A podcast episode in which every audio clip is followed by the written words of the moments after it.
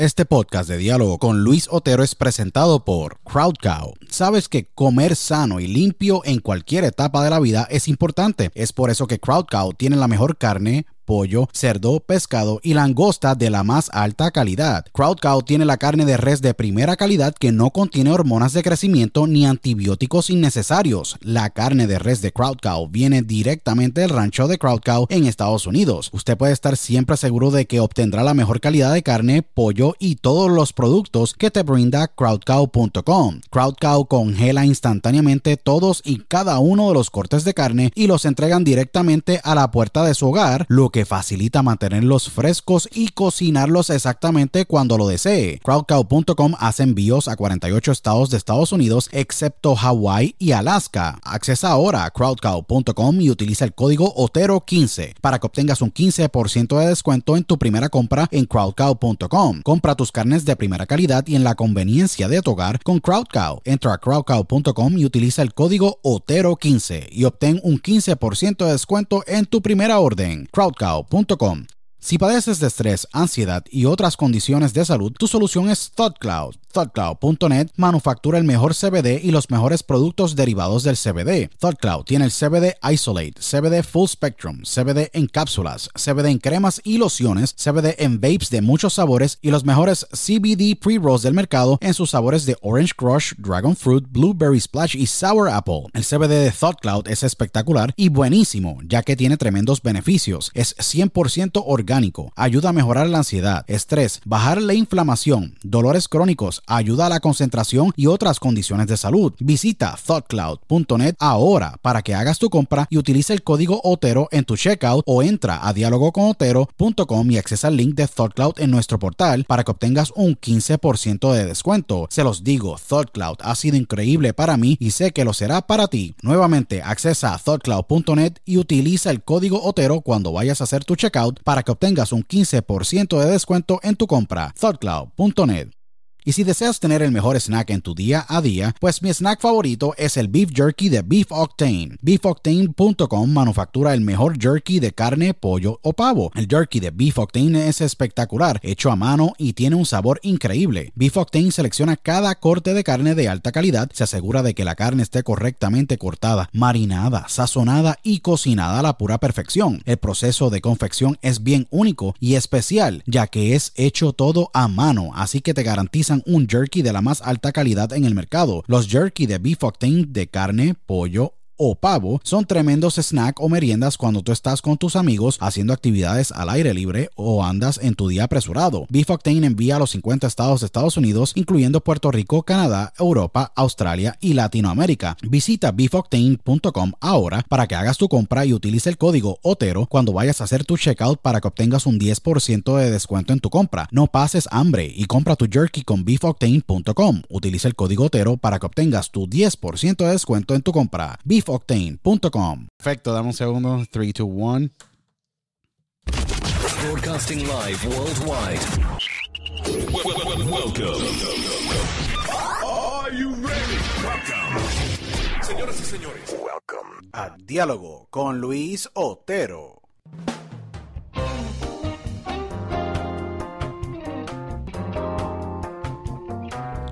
Bueno, bienvenidos a todos a una nueva edición de Diálogo con Luis Otero, aquí tu host, Luis Otero, agradecido con todos los miles y miles de oyentes que nos escuchan alrededor de todo el mundo. Les agradezco a todos ustedes que sacan siempre de su tiempo para eh, escuchar el, podcast eh, y escuchar las conversaciones que tenemos con grandes, eh, grandes invitados que tenemos, sea en español, sea en inglés. Así que les agradezco a todos ustedes y a los todas las personas que nos escuchan en Europa, Estados Unidos, Centroamérica, Suramérica, el Caribe, mi natal Puerto Rico, eh, les agradezco nuevamente. Síganos en mi Instagram, arroba THE de Luis Otero, eh, dialogoconotero.com. Estamos en más de 29 plataformas digitales de podcast alrededor del mundo eh, y les agradezco a todos ustedes por sacar de su tiempo. Hoy yo tengo un gran invitado un invitado que eh, cuando eh, me dieron la oportunidad de, traerlo aquí al podcast, yo no, yo no me tardé porque eh, la conversación que voy a tener con él es sumamente interesante a niveles personales sobre su vida y sobre la, carrera que tiene como, como empresario inventor. Eh, y, adicional de todo esto, pues eh, ha estado envuelto en el mundo de, del entretenimiento también como escritor y eh, escribiendo scripts. y es un screenwriter también. Eso que es bien interesante porque el, el, invitado de hoy que yo tengo, es un, como yo muy bien dije, fue un, un, inventor, un empresario un gran screenwriter, eh, también músico. Eh, nació eh, en Argentina, si no me equivoco.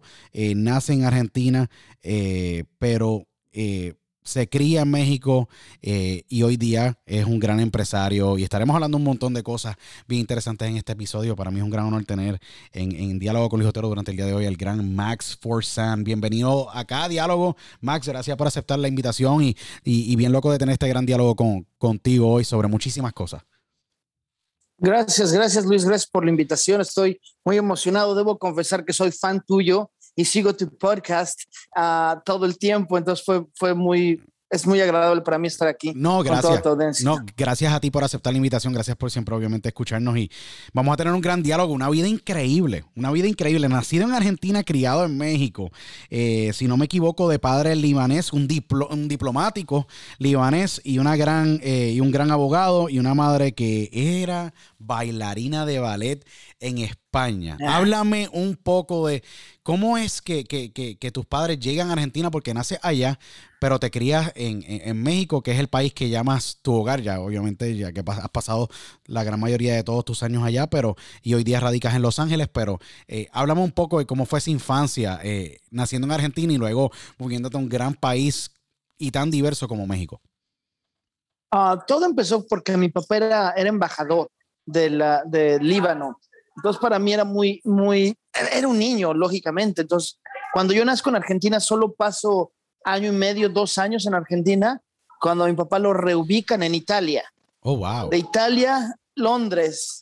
Esto me lo cuenta mi madre, yo era un bebé, lógicamente. Londres, regresamos a España, después a Líbano. Y, y después, cuando yo tengo alrededor de, ah, no sé, nueve años, es cuando llegamos a México después de haber estado viajando por todo el mundo por el trabajo de mi padre. Y ahí es cuando, eh, tristemente, mi padre muere, cuando yo tengo 11 años, y mi madre, que su papá, o sea, mi abuelo era mexicano, decidimos quedarnos ahí en, en ah, decidimos quedarnos en México. Cuando, cuando digo decidimos, yo tenía 11 años, más bien mi familia decidió, y yo crecí en México hasta los 18, que es cuando viajo por primera vez a Estados Unidos y, y estudio college en Portland State University. Oh, wow. Sí, PSU, PSU, tremenda universidad. Seguro que sí, conozco muy bien a PSU, seguro. PSU uh, siempre va a estar en mi corazón. Nunca me ha gustado la lluvia mucho en Portland, pero el college lo adoro. Y de ahí regresé a México. En ese momento estaba muy involucrado mi carrera artística eh, como cantante y, y, es cuando viajaba mucho de México a España por la carrera de cantante hasta que decidí un día, ya, that's it, eh, me regreso a Estados Unidos, ya llevo nueve años en Los Ángeles viviendo. Es impresionante porque eh, tocaste un montón de puntos que voy, que quiero dialogar contigo porque eh, debe ser un episodio sumamente fuerte el tú viajar todo el mundo con tu papá, que eh, era un gran diplomático libanés. Llegan ustedes a México, eh, lamentablemente ocurre esta tragedia para una persona de 11 años y al igual tus otros eh, seis, si no, si no me equivoco, son seis, son seis hermanos en total en tu familia. Y, me imagino que esto es un episodio que, que es muy fuerte a niveles emocionales para ti, para tu madre y todos tus hermanos. ¿Cómo, cómo un niño en ese momento de 11, 12 años eh, maneja una situación tan drástica y tan fuerte eh, y, puede salir a flote teniendo una gran vida como la, como la que has tenido, porque estos eventos son muy difíciles de manejar y es bien importante manejarlos de la manera correcta para uno poder, pues, poder vivir y poder sobrellevar cualquier tipo de sufrimiento, cualquier tipo de trauma o situación que un, joven a los 11, 12 años puede tener. ¿Cómo, cómo tú te acuerdas, si puedes hablarnos un poco, de cómo manejas esta situación, me eh, imagino con el apoyo familiar. Claro, es lo, que mi respuesta es esa, el apoyo de mi madre y de mi hermana. Como bien eh, eh, dices, éramos, éramos seis hermanos en ese tiempo, pero mis hermanos son muy, muy, hay mucha diferencia de edad conmigo. Mi hermana mayor me lleva 21 años. Wow. Entonces, cuando Sí. viajábamos, ya solo éramos mi hermana Blanca, mi hermano Raúl, mi mamá y yo, y mi papá, lógico. Entonces, ese era mi núcleo familiar continuo. Sí, mis hermanos en ese momento estaban estudiando en el extranjero. Mi hermano estaba en, en, en Chicago eh, estudiando y trabajando para Boeing. Mi otro hermano era abogado en la Ciudad de México. Entonces, estaba muy, muy esparcida. Mi, núcleo familiar es lo que es lo que te ayuda a sobresalir cualquier situación. Eh, la muerte de mi padre no fue esperada, eh, fue una tragedia. Entonces, eh, sí es complicado, pero mientras el núcleo de la familia esté fuerte, siempre vas a seguir adelante. Eh, yo todo lo que todo lo que sé, todo lo que soy, todo lo que tengo o no tengo, es responsabilidad buena o mala de mi, de mi madre, mi hermana Blanca y mi hermano Raúl, que fueron los que me, me ayudaron a pasar todas estas situaciones que, que te agradezco. Es muy raro que hable de mi vida personal y tú lo sabes, No, pero, seguro. pero te agradezco que podamos hablar de eso. Es, Sí, es no, yo creo que hablar de es, eso. es muy importante porque yo creo que tuvo que haber creado ese tipo de carácter y ese tipo de, de convicción y visión el poder, pues, pasar este, este evento tan difícil, eh, pero y tú tener eh, básicamente este esta comisión de decir, sabes que yo voy a salir hacia adelante, no importa lo que esté ocurriendo a niveles de, de mi vida, y, y- y- y voy a lograr lo que yo quiera lograr a pesar de que tuve este evento de que pues mi padre fallece o tu padre fallece a los 11 años, 12 años de edad. Que esto como quiera para mí eh, eh, es sumamente fuerte eh, preguntártelo porque tiene, es un, son momentos que marcan tu vida. Y, lo más importante de resaltar es cómo tú sales de esto porque tú has tenido una vida muy exitosa, pero luego de eso, de, de- de esa, de esa situación de vida, Max, eh, tú a la edad de a la edad de 21 años, si no me equivoco, eh, bueno, a la edad de 10 18 años sales de, de- de- de- México eh, con la bendición de, irte a la universidad a estudiar en Portland State University. Cuando vas a Portland State University, cuando saliste de, de la high school, eh, ¿Qué querías estudiar? Porque la, la universidad es un centro explorativo donde tú vas a Tengo una estudiar gran algo. historia de eso. ¿Y, y- Tengo es una gran historia? historia de eso. Seguro. Eh, re- realmente, y- y déjame retomar una cosa. Eh, cuando mi padre fallece, mi hermano Raúl, que en ese tiempo me llevaba 10 años, Sí, él solo tenía 21 años, era un niño también. seguro. Me dijo, ahora solo somos tú y yo y lo vamos a lograr. Recuerdo perfectamente cómo estábamos en un parque cerca de la casa y, yo creo que él se volvió más hombre en ese momento que yo. Y me dijo, somos tú y yo y lo vamos a lograr. Yo sé que mi papá ya no está, pero yo estoy aquí todo el tiempo. Y él se volvió con mi padre. Eh, él fue el que, el que se puso la camiseta y dijo, lo voy a hacer día a día. Más adelante hablamos de mi relación con él, eh, porque era una persona muy fuerte, eh, muy, muy directa, ¿m? pero fue el que más me creó como hombre de negocios. Mi madre, mi hermana Blanca, me hicieron el artista. Mi hermano Raúl fue el que me hizo hombre de negocios. Él decía algo muy importante que cargo todos los días conmigo. Tú tienes que hacer lo que debes de hacer para poder hacer lo que quieres hacer. Wow. Si yo palabras sumamente que- poderosas, seguro. muy poderosa. Yo por eso hago dry splash y tengo las empresas porque eso es lo que debo hacer. Y sigo cantando nuevo disco, guiones, películas, porque es lo que quiero hacer. Y encontrar ese balance es por esa frase que me dijo, bueno, tenía yo 11 años, me la de haber dicho dos mil veces, ¿no? Para que yo ya la diga como mía, pero... eh, y después el básquetbol. El básquetbol salvó mi vida. Ah, yo solo mido 5'10". En ese tiempo pesaba, ¿qué sería? O 60, 70 kilos. Seguro. Era muy, eh, era muy pequeño. y recuerdo que cerca de, de la casa, porque nos movimos a casa de mi abuelo, y ya no era lo mismo ser hijo del diplomático con choferes, escoltas, embajadas, a llegar a una casa normal, a la colonia de Azcapotzalco en México, que era medio nivel bajo. Y yo recuerdo que fue la primera vez que salí solo a caminar a la calle. Y yo sé que soy muy curioso, pero es que la vida era así. Yo tuve maestros privados, entonces no tenía escuela. Y salí a caminar a la calle y cada día fue un poco más. Y un día caminé hasta llegar a un deportivo público Y recuerdo perfectamente, Luis, este momento, que tal vez ese momento cambió mi vida. Yo entré al deportivo sin saber nada, ni estar vestido como deportista. Y del lado derecho vi una cancha de fútbol y del lado izquierdo el gym de básquetbol. Pude haber yo escogido lo que fuera, pero decidí caminar a la cancha de básquetbol. Eh, I, I, apologize. Eh, estoy en un lugar público y aunque reservaron esta sala para mí, espero que las voces no, estén entrando. No, no nos están um, entrando tanto en, la conversación, sino que se escucha claramente, que es lo importante.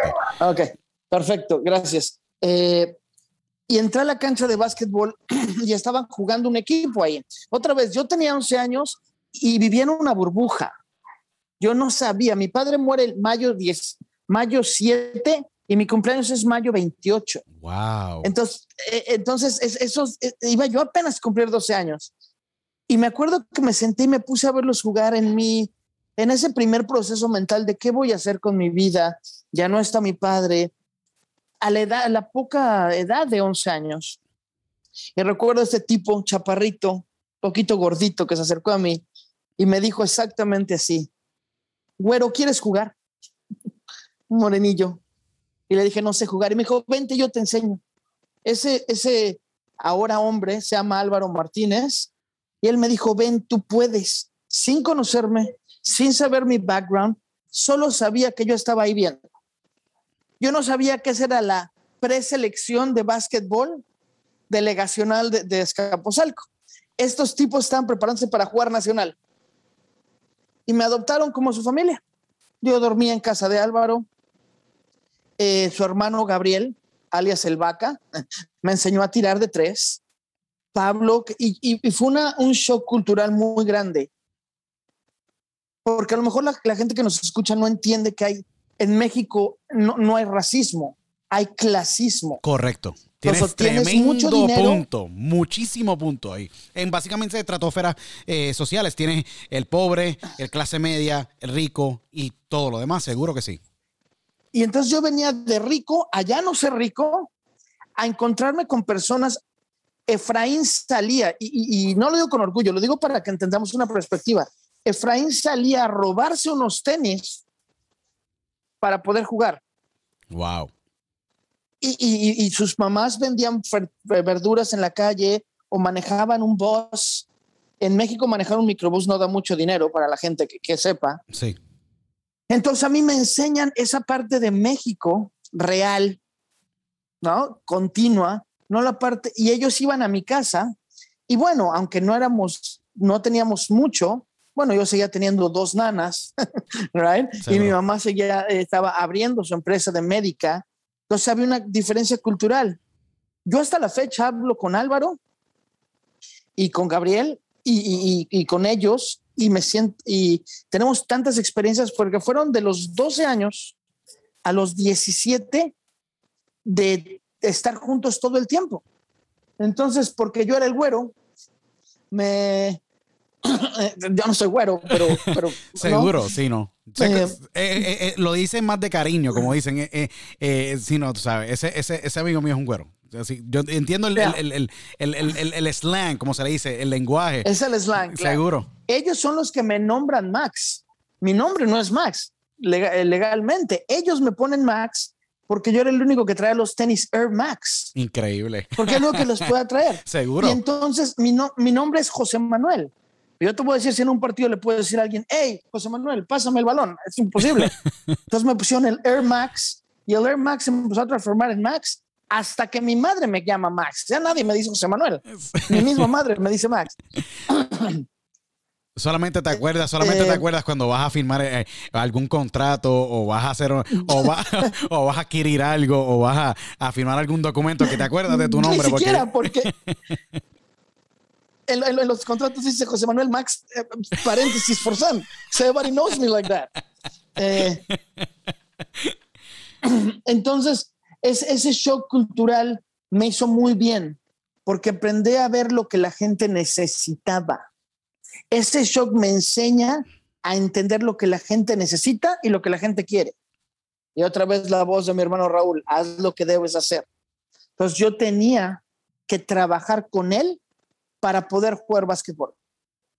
Wow, ok, eso que él te inculcó la parte empresarial y estructural de cómo posiblemente eh, correr un negocio fuera. ¿Qué tipo de negocio tenía tu hermano en aquel entonces? Mi hermano, en ese, en ese tiempo teníamos agencias de viajes y de telefonía. Estoy hablando de hace muchos años. No, seguro. Eh, telefonía, agencias de viajes y empezaba con la importación y exportación de Mexican Handcraft, de artesanía mexicana a todo el mundo. Empezaba, ¿eh? eh después eh, mi hermano se volvió el mogul de eso, pero, pero empezaba eso. Entonces era mucho importación, exportación. Y aquí vengo a contestar tu pregunta. Él me dice, quiero que seas abogado, porque yo necesito un abogado o un contador. Escoge. Otra vez, la, la ley era, haz lo que tengas que hacer. ¿Quieres cantar? ¿Quieres? Bueno, hace tiempo todavía no cantaba yo. ¿Quieres cantar? ¿Quieres eh, hacer lo que quieras? Tienes que, hacer caso. Entonces yo me, eh, sigue creciendo, acabo, acabo high school y aquí llego a, contestar tu pregunta. Yo, yo estudio economía por dos semestres en México. Interesante. En una universidad que, que, que era del gobierno, la UAM, dos, dos, o sea, un año, sí. estoy estudiando economía porque mi hermano dice, ok, economía está bien porque nos va a ayudar al negocio. Y a mí no me molesta. Y recuerdo un gran maestro que tuve en la economía que me dijo, usted no, usted, ahí me recuerdo que hablaba, me hablaba de usted. Y me parecía muy curioso porque él era un señor de 60 años, yo era un descuincle de 18, ¿no? Seguro. Usted no pertenece aquí, usted nunca va a ser economista. Váyase, va a ser más exitoso. Y él decía, no, porque es lo que tengo que hacer. Pero ahí empieza la suerte que he tenido toda la vida. Eh, yo creo que la vida es muy justa conmigo. Me ha quitado muchas cosas muy fuertes, pero me regresa cosas gigantescas. Ahí es cuando me llega la oportunidad de jugar básquetbol en Estados Unidos con una beca con Portland State University. Seguro, ¿no? Que, que, es uno de los mejores programas de, de, deportivos y especialmente de baloncesto. Los Vikings. Seguro, que, que, que, es lo que la gente, yo quiero que la gente entienda la magnitud, porque no todo el mundo eh, tiene... Eh, la, la, la, dicha, o mejor dicho, la bendición de poder eh, jugar en una, en una universidad que tiene esa tradición, se le podría decir, a niveles de, de, de, básquetbol y en una cultura en el norte oeste de Estados Unidos, porque Portland queda en el estado de Oregon, eh, y mucha gente se, se, le olvida, pero es, es, es un hace programa. 25 años. Sí, ¿eh? no, por eso. Y sigue siendo como quiera un tremendo programa. Eh, de, y que ese es el detalle, que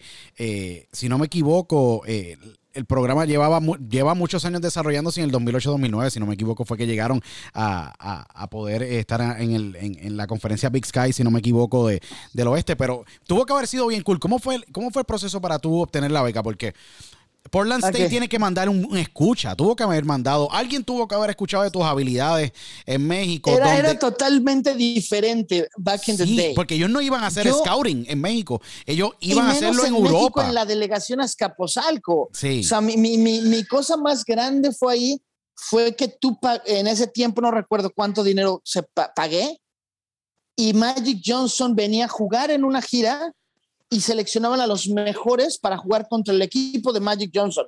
Ese era el top, el top de top. Y tenías que pagar para la suscripción. Ibas, entrenabas frente a todos.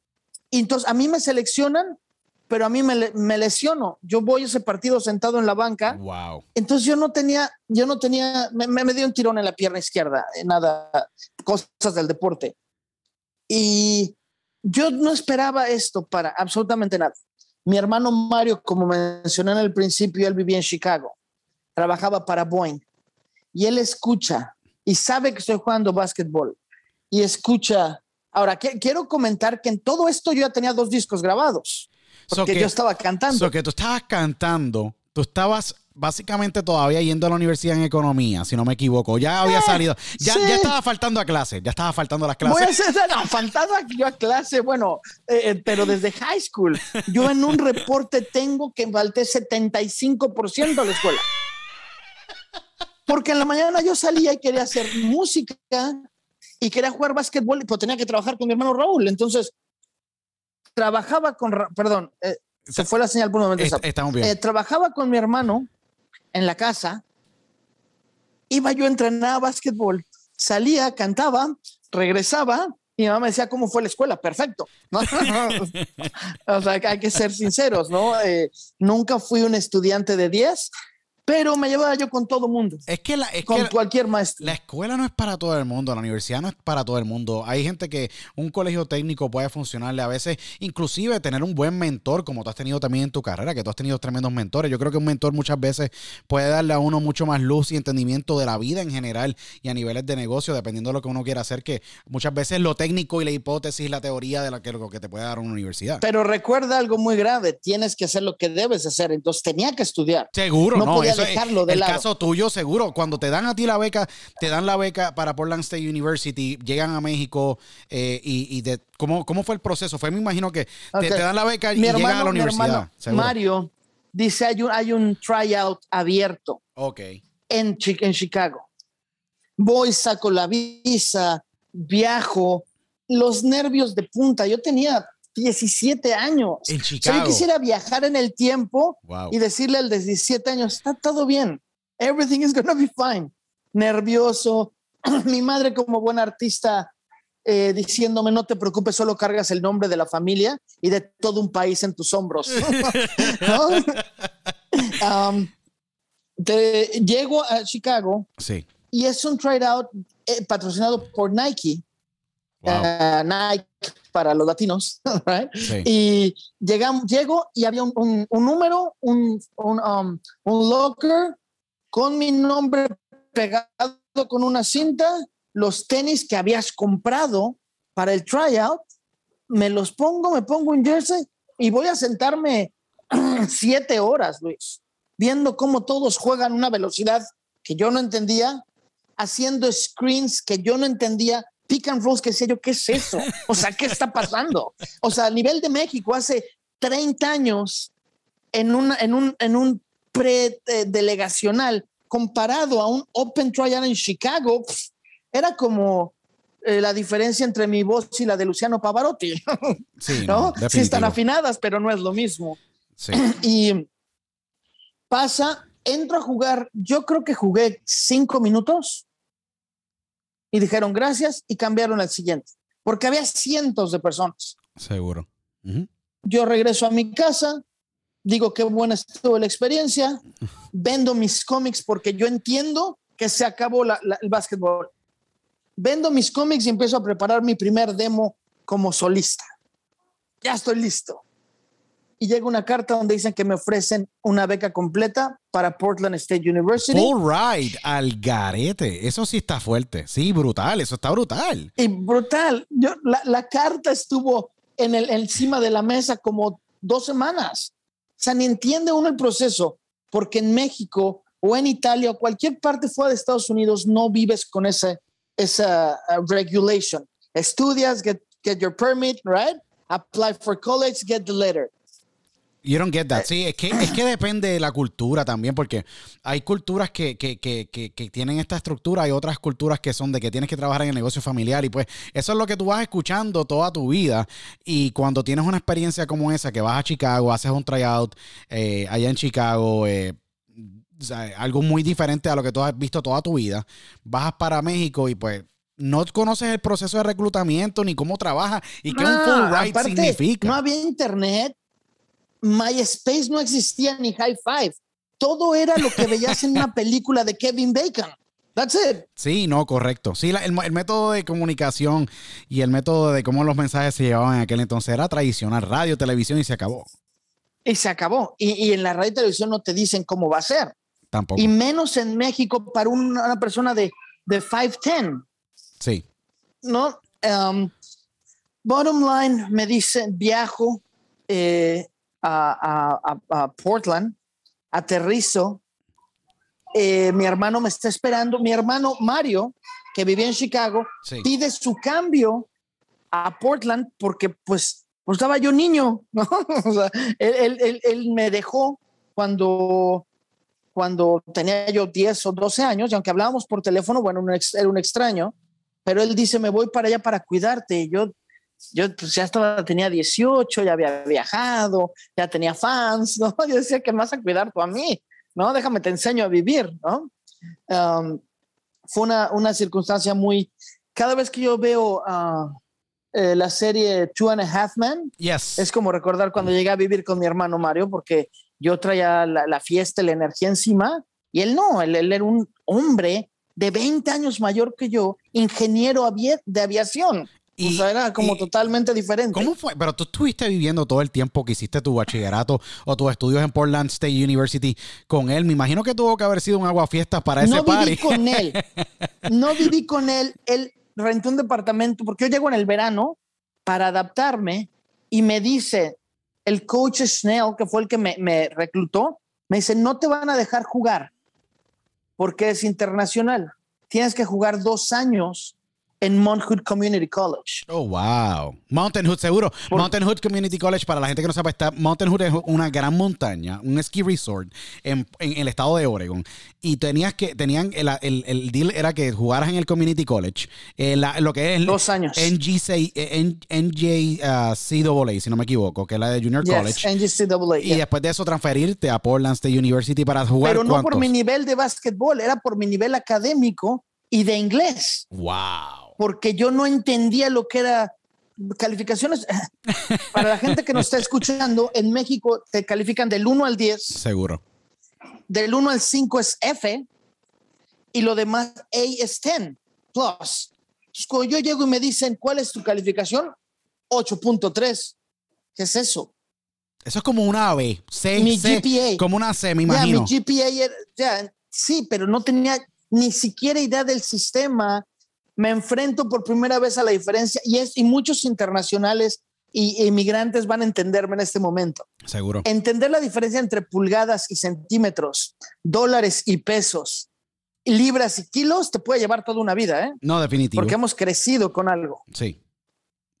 Voy a jugar eh, en, ah, en Mount Hood. Tristemente, eh, vuelvo a lo mismo. Me enfrento con racismo por primera vez en mi vida. Ok. El coach de ahí, cuando yo llego, me dice, la cancha de fútbol está allá. Dije, no, me reclutaron para jugar aquí el coach Snell. Me dijo, el coach Snell no trabaja aquí. Él trabaja en, en PSU. Entonces, a mí me sientan en una banca todo el primer año Wow. y no me dejan ni entrenar porque era el mexicano que yo me quedé diciendo, Wow. Sí, Qué pero- demoralizante. pues estamos hablando hace 25 años, o sea, era diferente. Pero es que- ahora podemos quejarnos. No, no, yo sé que nos podemos quejar ahora y como quiera está súper mal, pero es demoralizante porque ya hace veintipico años atrás ya, ya, ya habían jugadores, ¿me entiendes? Que, que ya estaban entrenando para... para- pero nunca un mexicano en la NBA. Bueno, estaba Eduardo Nunca un Naje, eh, mexicano en el de Eduardo... Nájera, yo lo conocía Lalo y jugué nacional con Sí. ellos, pero Lalo, él, en mi, en mi primer año en PSU, es cuando a él lo reclutan. Sí, Y Lalo habla menos español que yo, bueno, ahora ya más, ¿no? Pero, seguro. o sea, es- una diferencia de, de- de- me refiero, era otro mundo. Sí. No, Eh, no, no tengo brunches contra no one, él, él- él no sabía mejor, el coach. sí. Entonces yo para entrenar me voy a correr a las canchas de básquetbol, de, perdón, de soccer, y el, jugador, y el entrenador de soccer me dice así, necesitamos uno más, ¿juegas? Le dije, no, ¿por qué? Porque no sé. Me dijo, ¿dónde eres? De Argentina, ¿dónde quieres jugar? Le dije, no sé jugar fútbol. ¿Dónde quieres jugar? Eres de Wow. Argentina. Y de México, ¿de dónde? Y dije, pues de portero porque sé usar las manos. Y yo no tenía idea, Luis, de lo que era el fútbol. Wow. No tenía una idea Sin haber jugado nunca en Ni- tu vida. en mi vida, ni en la, ni en la cuadra, con la, en la esquina, con las personas, pero otra vez la mente, tienes que hacer lo que debes hacer. Entonces le pedí a mi hermano Mario, el que vivía allá, que él sí había jugado en, las básicas del Cruz Azul de muy niño y, jugó fútbol normal, nada profesional, nada grande, que me enseñara.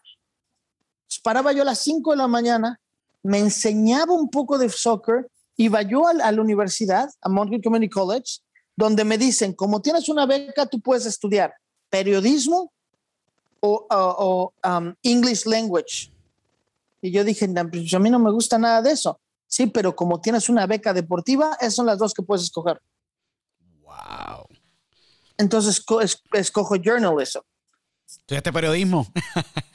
no, es que Sí, ten- a, a- a la hora de la verdad, el periodismo es bien general. Yo creo que eh, puede aplicarse como todo es como un bachillerato de comunicaciones, administración de empresas. Yo creo que todo el mundo necesita tener, obviamente, una, un bachillerato de, de, de, de, administración de empresas te da pues lo básico para tú poder correr una empresa. No te enseñan de sourcing, ni te enseñan de importación y exportación, de cuánto vas a pagar de tarifa, de los términos de CFR, CFA, DDP. No vas a saber nada de eso, pero yo entiendo. Y cuando, ¿cómo es, cómo se hace, cómo, cómo es que tú decides salir? ¿Cómo es que tú terminas tu etapa en Oregon, en Portland State University, allá, después de ese, de, enfrentar discrimen? Y mira, el discrimen eh, se veía ya en los 70, 60, o sea, se ha visto siempre. Invité, a, salir, invité a salir a la hija del entrenador.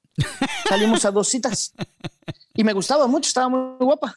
Y el entrenador me dijo, no quiero que lo a hacer a mi hija. Le dije, yo quiero jugar. Y me dejó jugar. Así fue como yo boté un balón en, en, en, en Community College. Really funny. Ahora que lo veo, ya no llega a la NBA, mejor me ha quedado con la, con la chava. Increíble. Después te, llegaste a graduar de Portland State University. Eh, correcto, como journalist. Como journalist. Eh, eh, ¿Nunca pensaste irte por el área de, de, ser un comunicador y ser un periodista? Dijiste, mira, eso no es para mí, yo no puedo bregar con la prensa. Yo estaba estudiando eso porque es lo que me dijeron que tenía que estudiar.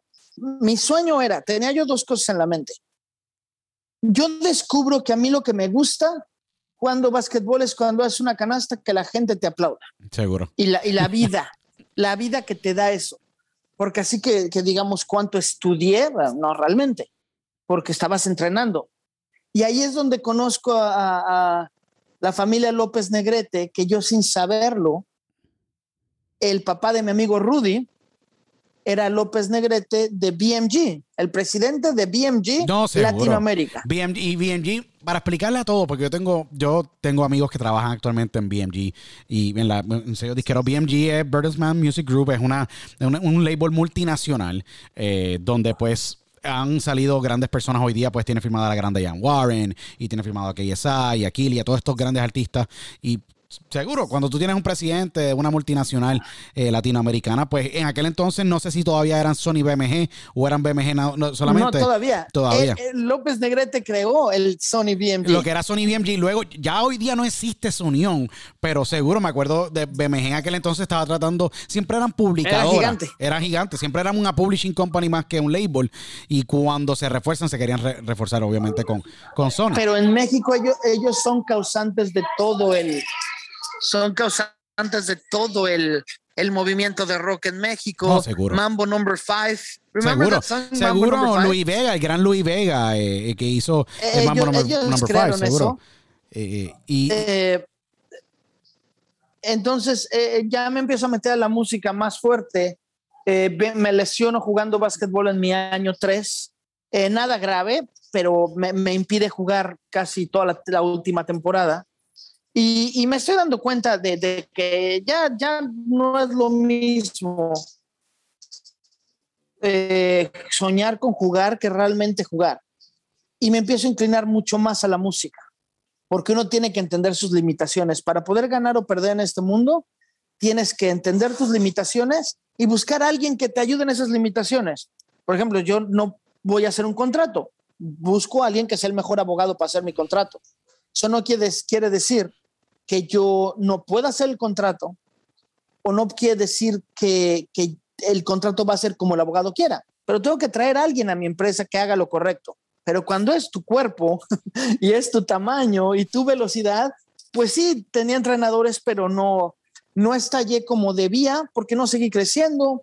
5'10 no es muy grande. Seguro. Y competía yo en ese tiempo en esa área con una persona que se llamaba Damon Stoudemire, que oh medía 5 10. Damon Stoudemire, seguro. Oh my God. Estás compitiendo con un NBA player. Que se fue a la NBA. Eh, sí, está, está una leyenda de la NBA, seguro, seguro. Pues, cuando y en Portland. Y en Portland, seguro. Cuando tú tienes un tipo así, o sea, estamos hablando que es un fenómeno. La gente no entiende lo difícil y, el tipo de, de, de, de, destrezas y el tipo de, juego de baloncesto tan físico que se vive en la NBA. Allá abajo, cuando están en, Yo un no rebote. sabía que era físico el básquetbol. Sí, no. Es un, olvídate. en México no te das codazos. En México no te tocan. Aquí en Estados Unidos te estás pegando continuamente como hockey o, o, o, water polo hasta que te llegue el balón. Es como palo limpio. Esto es a palo limpio porque la NBA es muy físico. La gente, no, mira, yo tuve la oportunidad y he tenido la oportunidad de dialogar con un montón de jugadores de NBA, el, famoso Luke Longley, Tony Kukoc, you know, Peja Stojakovic. Eh, he tenido la oportunidad de hablar con Eduardo Nájera, un Steve Nash y un sinnúmero de otros jugadores de NBA que, que, que, que, me lo dicen, mira, estar ahí abajo eh, cogiendo palos con un tipo de 7 pies, 6 11, como un Sean Bradley en su tiempo, o un Shaquille, o tú tenías, ¿me entiendes? O un Amira bueno, Sabonis. Shaquille era una bestia. Son, es difícil defender un tipo de esa, de esa magnitud, al igual tener un Dwight Howard. Son, son, son tipos que físicamente son bien poderosos y, tienen, y son bien imponentes a la hora de entrar al, tablon, al tabloncillo. Que yo me imagino que yo tú dijiste, mira, lo más que yo puedo llegar a un 5-10 sería un, ¿me entiendes? Un shooting, un shooting guard, un Moxie No, o un gran no, ni siquiera. Ni, I, pero, I was, I was Sí. a man maker. sí, Eh, número uno, ¿no? Eh, Un point guard. sí. No, no, shooting guards er-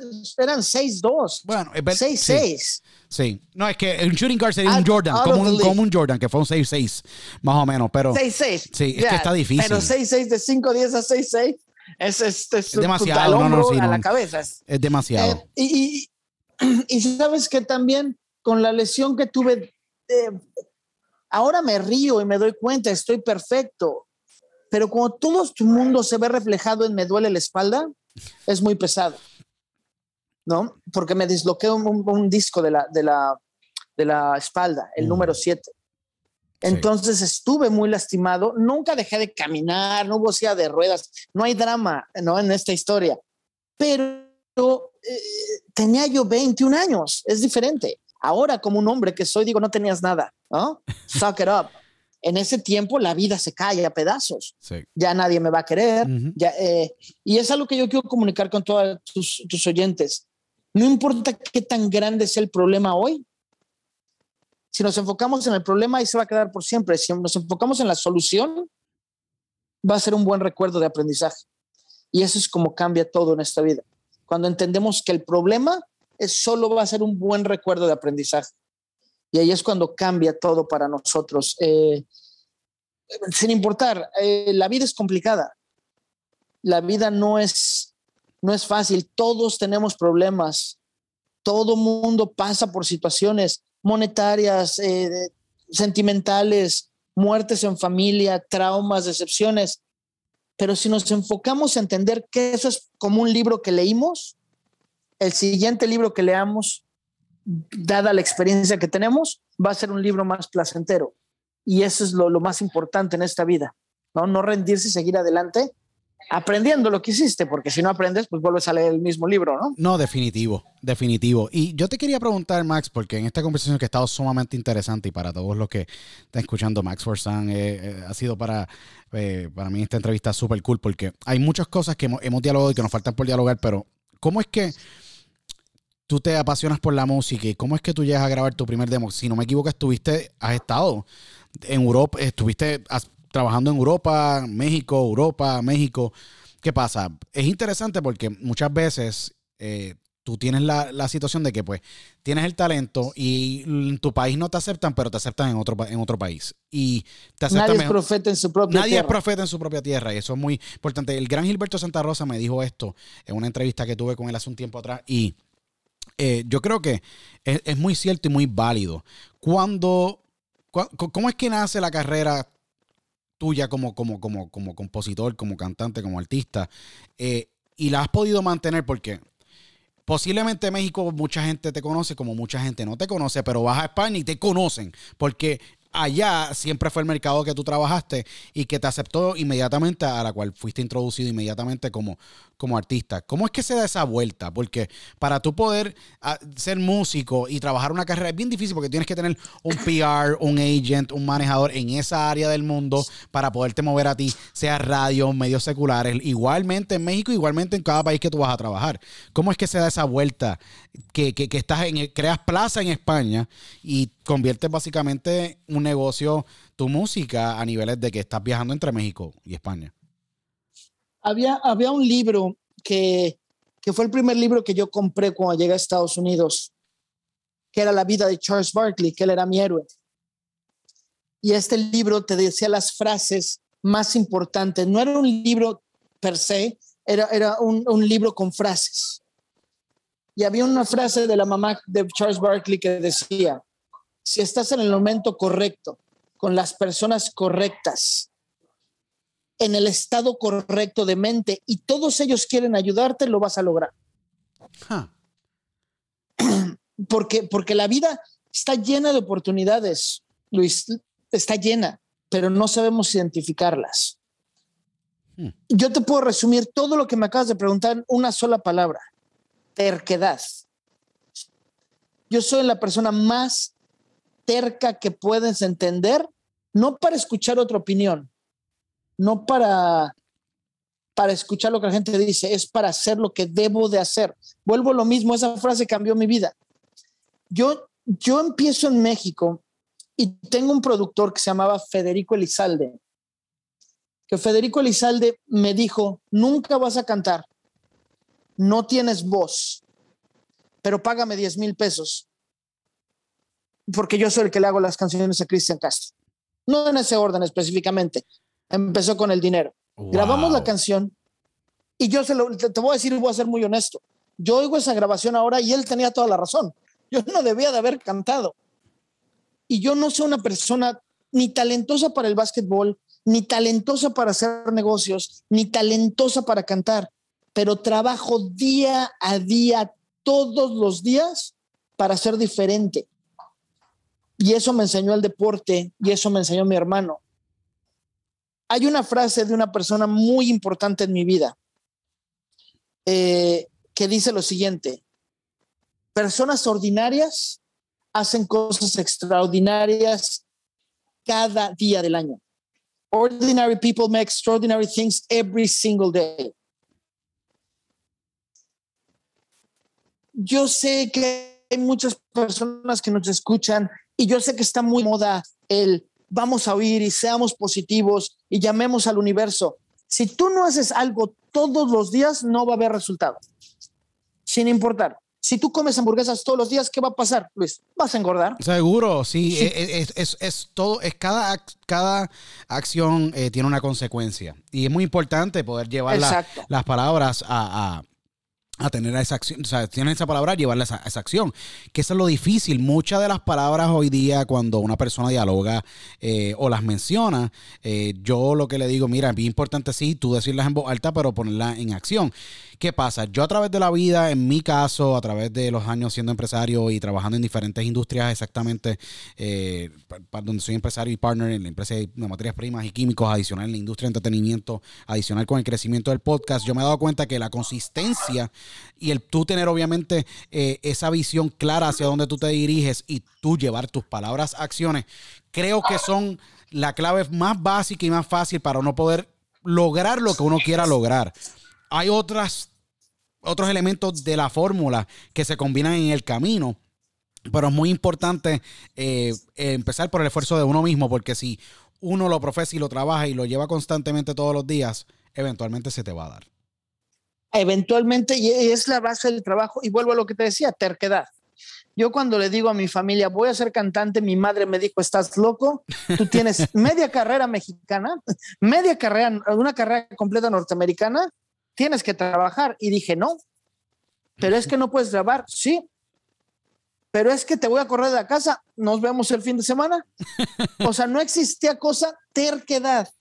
Mi hermana Blanca me dice, te voy a meter a una escuela de música, porque vuelvo a lo mismo.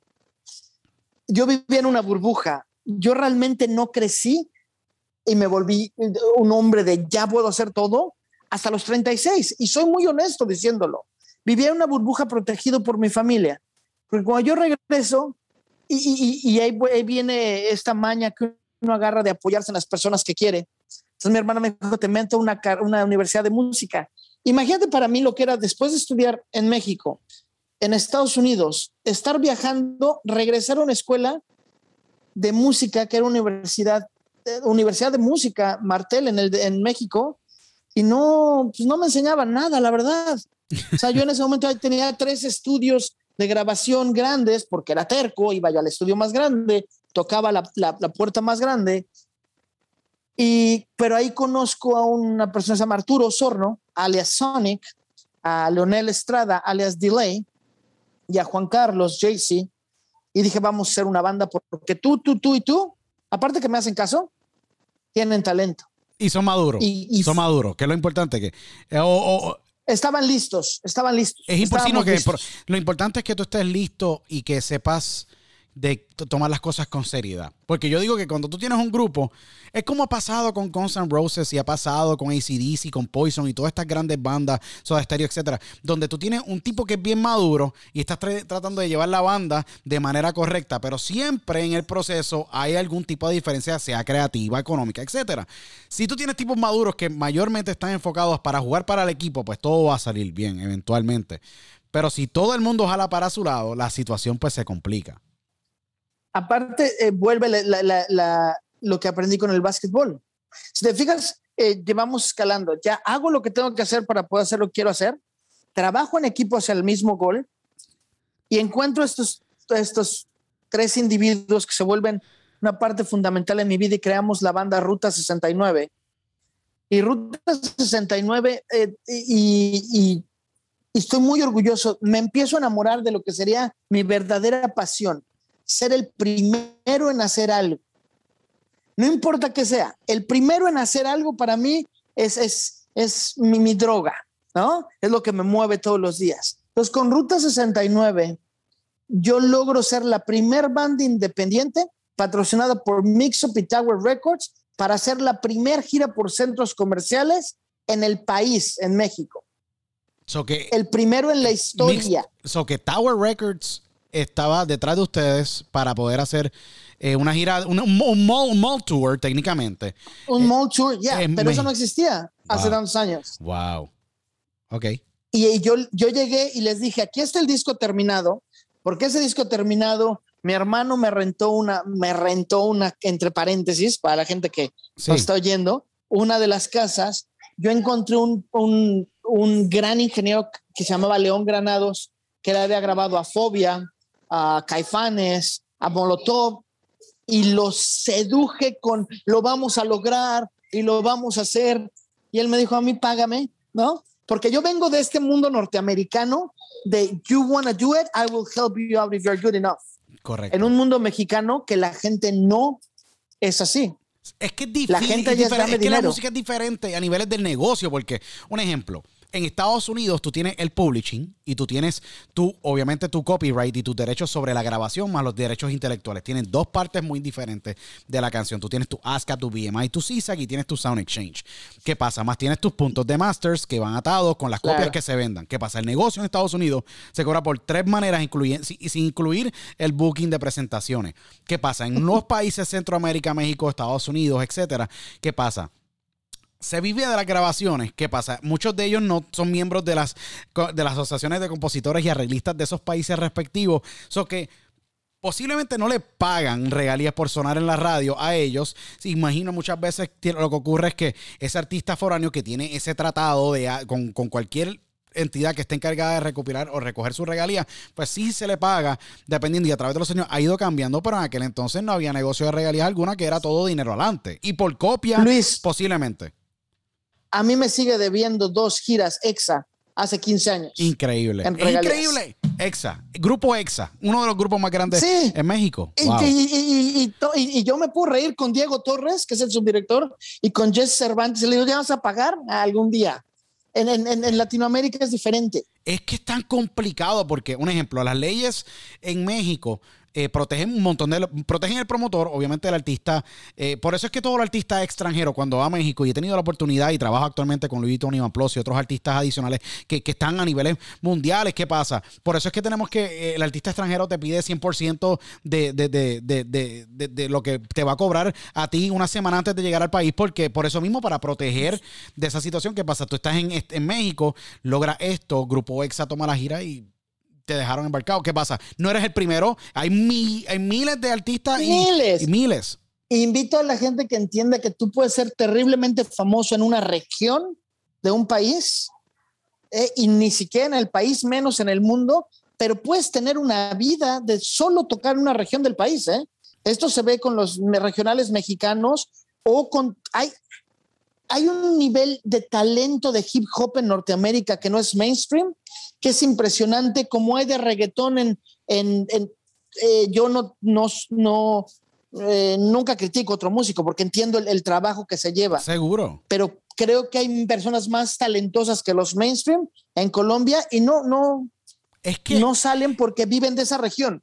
Y no tan solo que viven de esa región, yo encuentro que la industria de la música es muy política, se ha convertido muy burocrática, ¿tú me entiendes? Aquí tú tienes Totalmente. multinacionales que te firman un artista que se, se- se quedan con el 70-80% del master, de los master rights de venta. ¿Qué pasa? Ellos van a meterle dinero a ese artista, sea Dua Lipa, sea, Dua Lipa, sea Justin Quiles, sea cualquier artista, y mencionando, menciono los nombres aquí, obviamente sin conocer la situación de sus contratos, pero eh, tú tienes multinacionales que lo que están es enfocadas en esos artistas específicos, tienen controlada la radio en todos los aspectos. Hay mucho payola, mucho pay for play, yo lo digo abiertamente, Porque no, no, nadie nos explica esto cuando queremos empezar a ser artistas.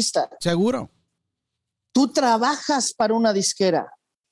Es como si trabajaras para un banco. Puedes llegar a ser el gerente nacional, pero tú trabajas para ellos. Cuando ellos te dan un contrato, una disquera, te está contratando como empleado. Eh, Ellos se quedan el máster, pagan la grabación, te dicen cómo bailar, cómo vestirte. Aquí es cuando viene el movimiento de ser independiente, que es por dos ramificaciones. Uno, porque nadie me contrató y otra, porque es quiero ser libre. Es que ¿No? la libertad Ah. creativa es importante. Tú eres, eh, eh, primero que todo, la libertad creativa es importante. Segundo, eh, ya es muy fácil distribuir digitalmente un disco, ya no necesitas imprimir copias para tener disponibilidad global. Porque desde el año Que lo 2006 a extraño, ¿eh? 2007. Déjame decirte que extraño tener el disco Es físico. que yo entiendo la parte, porque yo era de los que compraba discos todos los jueves, iba a casa de los tapes en Puerto Rico, o iba a la gran discoteca en Puerto Rico y compraba los discos, sea de reggaetón, fuera de cualquier artista, sea de Maná, Diego Torres, eh, Carlos Baute, que, que fuera, ¿me entiendes? Riley, que en aquel entonces estaba en su pleno apogeo, y había un, mon- o sea, había, hay Molotov, tú sabes, tenían Molotov obviamente en aquel entonces con Frijolero y otros éxitos anteriores, eran... Un saludo a Paco y a Randy, grandes amigos. No, míos. son tremendos Es- el- tipos. son tremendos esos dos. No, son tremendos tipos. ¿Qué pasa? El, el disco creaba una conexión muy interesante entre artista y obviamente ser humano. ¿Qué pasa? Hay hoy día una desconexión muchas veces, dependiendo si el tema es muy bueno, en, en la conexión entre artista, banda, eh, exponente con fanático o con persona que está comprando el producto, porque hoy día te lo trabaja todo en una, en una, en, una suscripción mensual con un flat rate y tienes un streaming que te paga fracciones de centavo cuando anteriormente tú distribuías un disco de manera independiente, vendías 50 mil copias y olvídate, tú eres el rey. Eras el rey. Pero sabes que hay algo que, que- que invito a la gente que analice un poco. Yo extraño porque era un, una elite tener tu disco en la tienda. Oh, definitivo. Eso te separaba de los demás. Porque siempre ha habido músicos independientes. Desde Javier Batis, ¿no? Hasta eh, mainstreams eh, de los ochentas como Guns N' Roses o los hombres G. Guns N' Roses estaba en Jeff and Records, por eso lo conocemos en todo el mundo.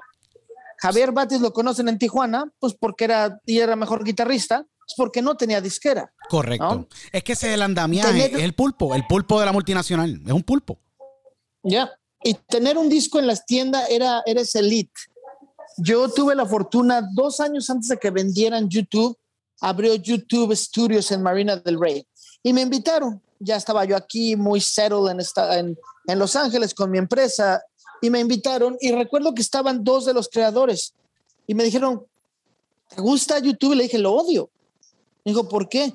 Dije, porque si hubieras hecho un YouTube Elite, todos nosotros que estudiamos, que llevamos 20 años luchando, que teníamos un disco en las tiendas, hubiéramos seguido en Elite y todos los demás hubieran tenido la misma oportunidad que tienen ahorita, pero no hubieras destruido tanto como Napster. Napster cambió la industria Es que- para mal. Eh, no, eh, Spotify y iTunes la cambió para mejorar. Es que el detalle Porque- con, con Napster es que Napster era, era como que esta nube negra de Sean Parker cuando crea Napster y este centro donde yo si compro el disco podía subirlo y tú podías compartirlo, igual que LimeWire, que fue horrible, BearShare, que fueron horribles. LimeWire Fue- era terrible. Fueran, pla- fueron plataformas que afectaron eh, básicamente la industria completa. Tú tienes una, una, una industria que generaba 978 millones de dólares, un ejemplo, overall en, en, en discos en Estados Unidos, Centro y Suramérica, y de un día para otro estaba en 570. ¿Me entiendes? ¿Qué pasa? Hoy día a través de los master rights, los labels han hecho un cash out horrible con las bibliotecas y la digital- digitalización de estos catálogos a niveles eh, de streaming. ¿Y qué pasa? Los que se benefician son las multinacionales. eh, Solamente si hay un acuerdo entre eh, banda y label, pues esa banda todavía recibe lo que le estén dando de por ciento de master y tendrá su publishing dependiendo de lo acuerdo que tienen. Pero eh, eh, la- la- básicamente la- las bandas hoy día, las bandas establecidas, tienen que trabajar con shows y con esto de la pandemia todo el mundo se ha afectado. So que el que no tiene derechos sobre masters para poder monetizar su música está completamente jodido. Vamos a ser bien sinceros. Está- sí, to- totalmente. Y, y estás hablando de lo que la gente sabe. ¿Tú sabes quién tiene los derechos de Marilyn Monroe y de Elvis Presley, de su imagen y su música? ¿Quién es el dueño? Eh, no me acuerdo, no sé si ¿Estás Universal listo? o No. Shaquille O'Neal. Shaquille. Interesante. Shaquille O'Neal compró los derechos a una antes de que pasara iTunes y Spotify. Cada vez que oímos una canción en Spotify de, de Elvis Presley, Shaquille O'Neal cash his money. Es que, mira, Elvis al año genera 34 millones en regalías de, de tocadas online. Y esos son para Shaquille O'Neal, porque él Wow. compró los derechos cuando tenía. eh, Y, y- y- y vuelvo, solo esto es para comentar a la gente. A mí me parece ma- magnífico que Shaquille O'Neal fue más que una persona que botaba un balón y es dueño de, de Subways, ah, KFCs, Popeyes, imágenes, a galerías de arte. El tipo es una bestia de empresario. Y la gente no lo sabe, pues porque él no lo presume, ¿no? Porque No, es un gran definitivo. empresario. Callado, really successful. Um, el punto es, y volvemos a, a la- a tu pregunta, que ya nos perdimos, ¿va? En esta gran plática. No, una plática espectacular. Ser, ser stubborn, ser terco, te ayuda mientras no seas terco para escuchar. Tienes que ser terco para creer en ti. Al- eh, alguien me preguntaba, eh, eh, mi PR, que, que lógicamente la conoces, Seguro. y me dijo, ¿cómo, ¿cómo eres así? Estábamos bromeando en una junta y le dije, porque yo prometí ser totalmente loyal to myself. Yo soy la persona más leal a mí mismo. Yo me prometí llegar a cualquier edad y tener el carro deportivo que yo quisiera, salir con la mujer que yo quisiera y poder jugar videojuegos a las 12 del día. Eso me lo prometí cuando yo era un niño. Hoy en día tengo el beneficio de manejar el carro que quiero, salir con quien se me da la gana y si quiero parar el día para jugar videojuegos, paro el día para jugar videojuegos porque tengo una gran máquina de arcade con Street Fighter en mi oficina. Wow, tenemos Y que jugar. la Mira, oficina tenemos que tenemos de- definitivamente tenemos que jugar de verdad. Si estoy en algún momento por Los Ángeles el próximo año esperando de que la cosa. Yo te voy a ser sincero. Eh, de Street Fighter, porque te, te gusta Street Fighter, yo soy un fanático de Bison. A mí me encanta Bison eh, en Street Fighter. De todos los personajes de Street Fighter, y esto saliendo un poquito del tema, pero quiero saber cuál No, es de, no, cuál de todos, querer. cuál de todos los personajes de Street Fighter es tu favorito de todos. De todos, ¿cuál, con cuál tú Te- compites mejor? te lo, es lo que te voy a decir. Cada personaje refiere a tu personalidad, ¿eh? por eso fue un juego tan famoso. Sí. Porque cada personaje, y es sorprendente que tú puedes invitar amigos a jugar, y yo tengo un amigo que es vegetariano y, y- y hace yoga, y de en verdad dalcime su personaje, desde niño sin saberlo, ¿eh? Seguro. Entonces ya, ya me doy cuenta que usted es un villano muy poderoso que le gusta gobernar. Es, es que, ¿no? ¿no? fíjate, mira qué cool. A mí me gusta Bison, primero que todo, porque eh, sí- tiene obviamente Su appealing- uniforme. su- eh, me encanta mucho, obviamente, su uniforme. Siempre, yo pensé en un momento eh, que, que, que, que de verdad Bison iba a ser interpretado, un ejemplo, cuando hizo la película. eh, eh, Raúl Julia Raúl, el, gran, el gran Raúl Julia, para mí uno de los mejores actores que ha dado. Mejores Puer- actores. De que ha dado Puerto Rico, para mí, en toda la historia eh, de mi natal Puerto Rico. Eh, y no tan solo es en ese aspecto, sino que siento que fue, fue una película que pudo traducir bien eh, lo que el videojuego representaba, porque tú en el videojuego tú tienes a, a, a Chun-Li, tienes a, a- todos estos personajes y Steven D. Sosa pudo lograrlo. Me gusta mucho Bison porque fue la, una de la- fue la última presentación que tuvo Julia, pero como personaje impone respeto un poco a la hora de... Claro, es el general. Sí, y, y por eso es Él, que, él es que me una gusta. réplica de Castro, ¿sabías? Es lo- y es lo más loco que yo soy un anticomunismo, un Estoy, antisocialismo. total- estoy seguro. Y no, pero, pero la- y, y- y es lo más loco la- porque yo soy un ejemplo, fue una, es una réplica de Castro y es bien brutal que traes esto a conversación. Pero yo soy un anticomunismo, un antisocialismo porque pues, yo soy- creo y amo mucho la democracia, es lo más bello que tiene Estados Unidos y obviamente el país que los países que respetan los derechos humanos de todos los seres humanos, sean que estemos de acuerdo con ellos o no de acuerdo, es lo bello de la democracia.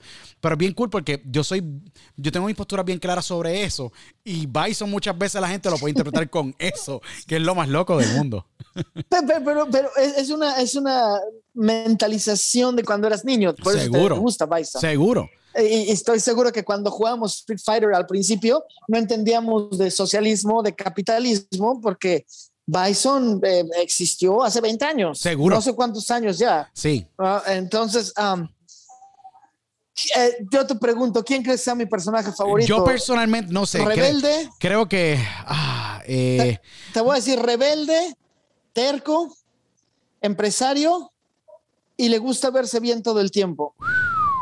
um, Guile, Coronel Guile. Cerca, no, Ken. Ken, en Ken, serio. sin duda. Ken, sí, no, Ken, Ken, Ken es, Ken es Hay, brutal. hay una serie, hay una serie que le recomiendo a toda la gente. Eh, dos fans hicieron la película de Street Fighter, patrocinada por Hyundai en Japón, que es la mejor representación de Street Fighter que puedan encontrar. Son 20 capítulos gratis en YouTube. Fue hecha hace como 6 años, 7 años. Qué maravilla, ¿eh? Se la recomiendo a todos. Two fans. Lo voy a ver de verdad porque Ken Masters eh, es uno de estos grandes personajes de la serie de Capcom, eh, donde eh, tiene el pelo, tiene el pelo rubio y todo lo demás. Seguro, seguro. Su papá era empresario, él es rebelde y a él lo mandan a entrenar a Japón porque lo han corrido de todas las escuelas. ¿Alguna similitud? Sí, seguro, y hay una similitud bien clara de cómo ha sido en general así tu, tu, tu vida, que, que la- es bien interesante porque tu vida siempre está llena de, de- ha te- tenido estos momentos muy importantes que te han cambiado el curso a, lo- a, lo, a lo que, a lo que eres hoy día. Eh, yo te hago una pregunta, porque en, en la línea de la música y de todo lo que estábamos hablando, nos salimos un poquito, pero es que es- los diálogos son así, son bien informales y súper super laid back. Eh, Max, cuando tú entras a la industria de la música, tú tienes un mentor. Yo quiero hablar de un mentor porque también tiene que ver mucho que ver eh, los mentores en, en el crecimiento tuyo eh, a, a lo largo de tu carrera. Y el gran Marco Bisi y el gran Benjamin Wright eh, son un dúo, son un dúo de productores.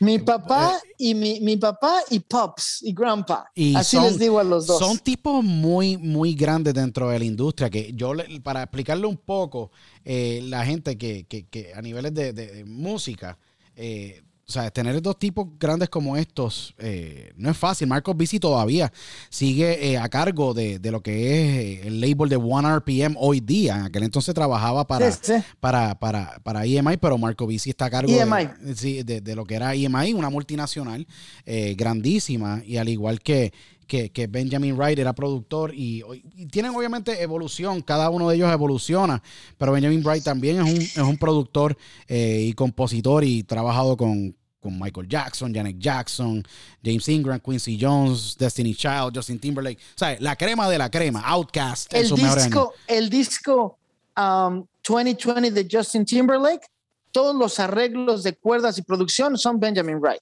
Para que la gente entienda, el, el Off the Wall de Michael Jackson fue grabado en el estudio de Benjamin Wright. Y yo, más que encantado, cualquier día que tú gustes, vienes a Los Ángeles, te llevo y te siento con él para que escuches las mejores historias de la música de la persona que estaba ahí viviéndolas. Es una encantador, yo lo quiero, le digo Pops, eh, como si fuera mi abuelo, eh, y, te, comento eh, rápido esta historia, es muy, es muy bonita entre él y yo. A mí me conoce, conozco una persona que se llama Darrell y me dice, te voy a presentar a Benjamin Wright. Dije, claro que lo quiero conocer para que hagamos una canción juntos. Llego, esto tiene ocho años, nueve años que yo conocí a Benjamin Wright. Llego, estoy llegando a Estados Unidos. Mi inglés está bien, pero no está como ahora. Llego y me presento con él, hablo, me platica, le platico, tres horas hablándoles. Wow. Salgo yo encantado. No, este es el mejor. él no toma, nunca ha fumado, nunca ha tomado. Encantador. Pasa el tiempo, regreso a verlo como a los tres meses. Yo voy con una, una, una, una amiga que estaba saliendo conmigo en ese tiempo, muy, muy atractiva, norteamericana. Y él se siente y le dice a ella, te voy a contar una historia. Benjamin a ella. Hace, hace como tres meses vino una persona muy talentosa, pero tenía un acento tan fuerte que no le entendí nada por tres horas. Y volteé a verle y digo, ¿estás hablando de mí? Me dijo, sí, no te entendí nada en tres horas. Wow. Y le dije, ¿por qué fuiste tan lindo? Me dijo, porque se ve que eres buena gente y cantas muy bien. Y me dio tanta risa que fue cuando nos volvimos tan amigos, porque el tipo no fue racista, entendió que estaba yo ahí por talento y por amor a la música, más que cualquier otra cosa. Sí, me puso en ridículo enfrente de la chava, pero estuvo, estuvo muy divertido. Benjamin Wright es un amigo, más que productor, es un amigo y, es alguien que me dijo, si quieres triunfar en Estados Unidos, no fumas, no tomas y trabajas. Yo no fumo, no tomo y trabajo, no tomo nada de alcohol, ni fumo absolutamente nada porque Benjamin Wright me lo dijo.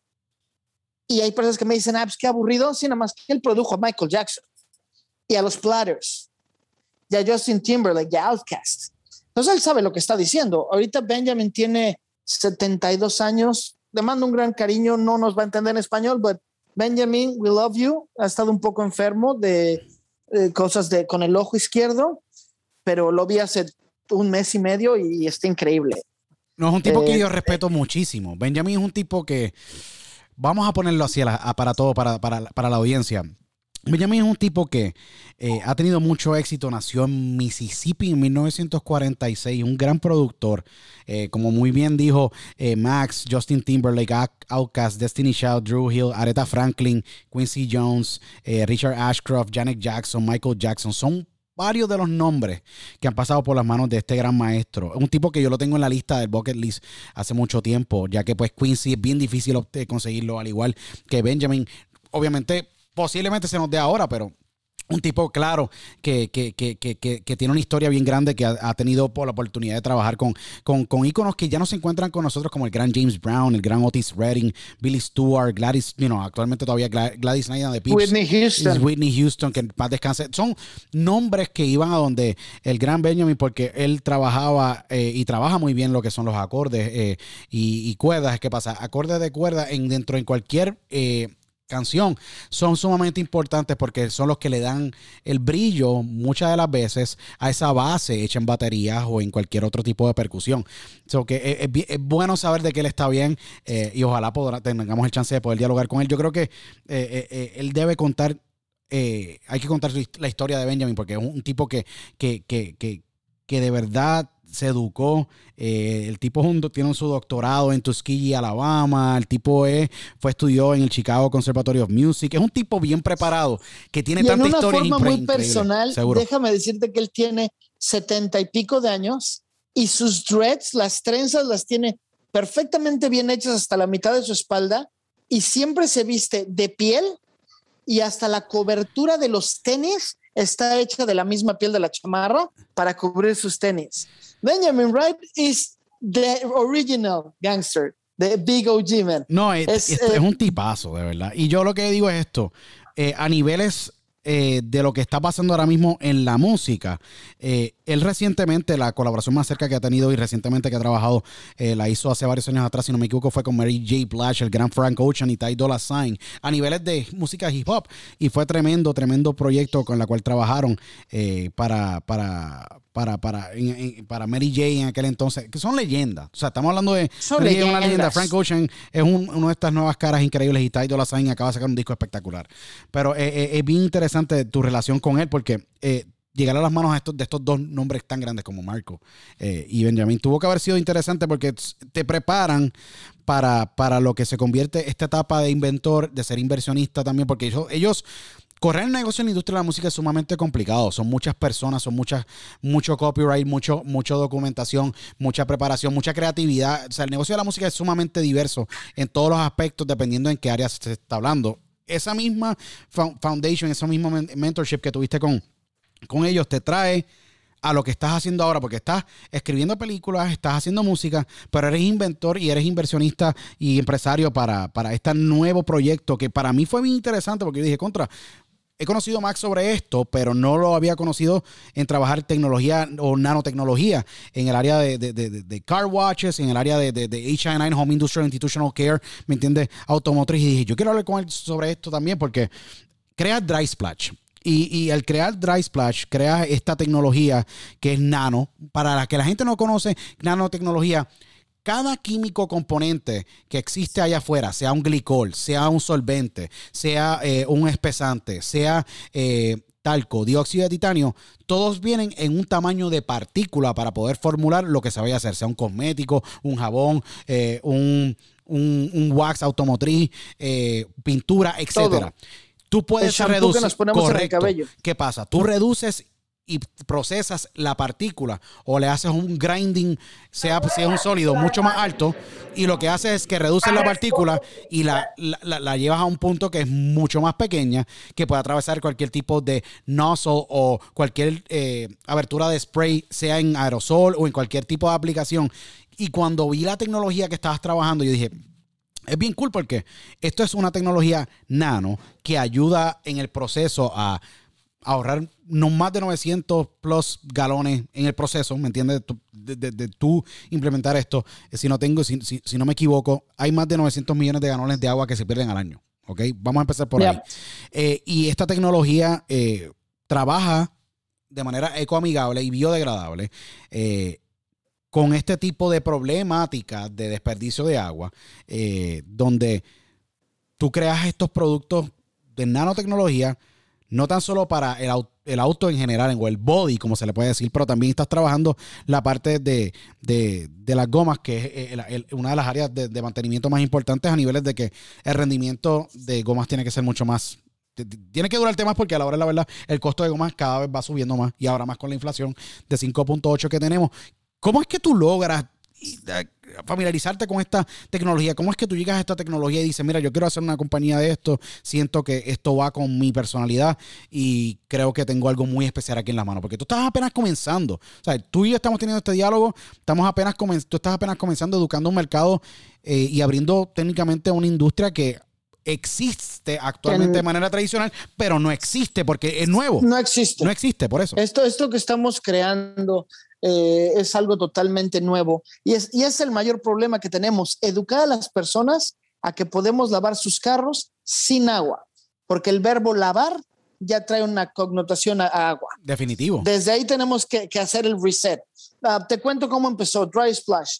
Em, yo llego a Estados Unidos y te acuerdas que al principio de esta gran plática te dije que tengo esta habilidad para ver lo que la gente necesita. Me acuerdo. Estaba yo eh, eh, llego a Estados Unidos, tengo un contrato con Capitol Records, voy a hacer mi primer disco en inglés, pero pues te dicen, vas a llegar al estudio en tres meses, mientras pon, lo que quieras. Entonces yo me despertaba, nadaba en la alberca del complex, ¿no? Para la gente que eh, todos los complexes tienen alberca en Los Ángeles, no quiero que piensen que soy un magnate, todos, ¿no? Ah, y salí, cocinaba en el grill de ahí para no gastar gas y llegaba un, siempre un, un, un amigo afroamericano llegaba y me decía, hey, éramos el vecino hey, hey, hey, por meses. Un día pasó y me dijo, ¿qué estás comiendo? Siempre estás aquí. Y le dije, estoy, eh, pues, le conté lo de Capital.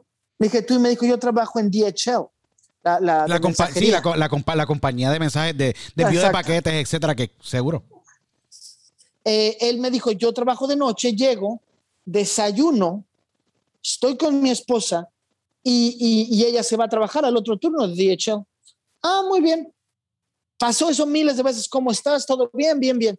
Un día llegó muy enojado y me dijo, no puedo desayunar con mi esposa y no puedo estar con ella porque tengo que ir a lavar el carro.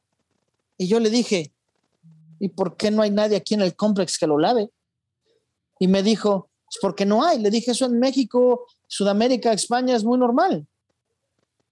Entonces bajé, le dije, ¿por qué no los lavamos? Yo estaba aburrido y me dijo, eh, no, yo qué voy a hacer eso. Le dije, pero esto puede funcionar muy bien. Y me dijo, no, no, no, no, no. Le dije, seguro. bajé al complex, hablé con el, el- el manager y le dije, déjame lavar los carros del complex. Contraté a dos eh, compañeros mexicanos que encontré por ahí en, en um, Home Depot y nos puse a que se los carros y yo cobraba 20 dólares hasta que alguien se quejó y dijo que había mucha agua derramada en el piso. Entonces dije, lo que tengo que hacer es comprar máquinas Karcher para no derramar tanta agua. Y lavábamos con Karcher hasta alguien que dijo es que esas máquinas hacen mucho ruido. Y yo dije, tengo que hacer, encontrar una forma de lavar los carros sin que haga ruido y que no haya agua. Y me puse a investigar, investigar. Y este es un proceso de años, ¿eh? O sea, lo cuento fácil, pero es un proceso de años. ¿Cuántos años te demoraste? Tres, tres, más, me imagino que para, para poder lograr llegar a la tecnología. El, el tipo- Cinco años. Y es que por eso, que eh, eh, la gente cree que esto es fácil. Ahora mismo la gente está conociendo esto. Tú llevas cinco años dándole sin parar para poder entender cómo tú puedes llegar al mercado. Y, y primero que todo, educar a un mercado que viene con un sinnúmero de preconcepciones mentales y sobre y, y terminologías que, que actualmente posiblemente no conocen y que no hay, no hay información tan disponible. Tú estás educando un mercado y tratando de modificar un mercado a que la gente se adapte a un nuevo proceso que llevan ya m- años. modificar una cultura porque los bisabuelos lavaban los caballos con cubetadas de agua, ¿eh? En el viejo oeste. Estamos cambiando eso, imagínate. Está fuerte, verdad. está fuerte. Hay, hay una película muy, muy, muy buena de ah, Jonah Hill y que él ganó el Oscar por eso, una nominación me parece, y Brad Pitt de un equipo de béisbol. seguro, Moneyball. que usa- Moneyball, seguro. Moneyball. seguro. Y algo dicen muy importante que es algo con lo que me he enfrentado toda mi vida. Nosotros somos los que hacemos el hoyo en la pared y quedamos sangrados porque tuvimos que romper esa pared. Ya que pasamos sangrados, el hoyo está abierto y todos empiezan a caminar tras de nosotros. Yo te garantizo que en cinco años va a haber muchísimos wireless car wash y ninguno va a decir, es que yo oí la, la entrevista con Luis, que estaba entrevistando Max, Seguro. ¿no? Porque así es, así es la vida. Yo encuentro unas personas bioquímicas en México que les digo, necesito que me hagas esto. Me dijeron, no se puede, necesitamos dinero y tiempo. Les dije, ¿cuánto? Yo no tenía esa clase de dinero. Entonces le dije, mira, te vamos, empezó el, el empresario, te voy a hacer socio, te consigo tu visa, te muevo por aquí, te muevo por allá. Y empezamos a hacer, ahora yo soy el dueño de la empresa en Guadalajara, donde se manufactura todo el material. Y, esto es, es muy gracioso, porque eh, tú lo, me conoces, la gente eh, puede buscarme, yo no tengo nada que ver con cosas criminales, pero lo que hago es manufacturar en Guadalajara, importar en Estados Unidos y el norteamericano consume mi producto. Es que, es, pasa, mira, es que, es que ocurre, que pasa, el costo operativo en México mucho más fácil, costo de regulación mucho más, más, más económico. Tienes varios puertos para tú poder transportar productos o traer materia prima del exterior por el oeste y por el este. Adicional de todo eso, el mercado de consumo donde te pagan una prima alta por el producto no es en México, porque el, desde México para abajo, y yo he viajado a Nicaragua, a Guatemala, a El Salvador, a un montón de países eh, de negocio, eh, allá son mercados que es precio barato, todo es lo más, lo más barato es lo que se vende. En Estados Unidos hay un mercado premium donde te va a aceptar y te va a pagar la prima, eh, y así tú mantienes actualmente una buena situación a niveles de, de negocio y todo lo demás para poder manejar el mercado americano, porque posiblemente la tecnología nano en México, mira, va a ser un trabajo de 40 años para tú poderlo llevar acá, cuando tú tienes 10 años de trabajo en Estados Unidos, para tú poder aclimatar un, un- un mercado que se adapta, se adapta fácilmente a tecnología nueva y te van a pagar la prima que tú estás buscando. Y aparte que eh, Estados Unidos, para bien o para mal, es el que pone el ejemplo y todos los demás seguimos. Entonces, si, usamos, yo también estoy tratando de abrir Dry Splash en Japón y Dry Splash en Ámsterdam para poder tener esa, esa triangulación de, de, de Yo creo que Japón, sí. de cultura. Japón sí. Japón yo creo que a niveles tecnológicos y a niveles culturales está preparado hace mucho tiempo. Yo hago mucho negocio con, con, con Y Japón y todavía varias no empresas. existe, y ¿puedes todavía no existe. Es impresionante que no exista en Japón, teniendo tantos conglomerados y tantas compañías y tanta gente inteligente y capital intelectual allá. Eh, Ah, es que ya registramos todo. El patente fue lo que tardó más más en todo el ¿Cuánto mundo. tiempo registrar te demoraste en una patente global a niveles? Sí, pero tienes que hacerlo país por país. No ¿Cuánto, puedes agarrar y hacer uno por uno. ¿Cuánto te demoraste? En parte de los cinco años, desde que creé el, concepto de Dry Wow. Splash y cantidades de dinero eh, de inversionista de acá, de regalías de esta película, de acá y de acá, porque tienes, eh, yo voy a lograr tres cosas con Dry Splash. Cambiar al mundo, salvar agua y generar ingresos para más de cuatro mil personas solo en Los Ángeles.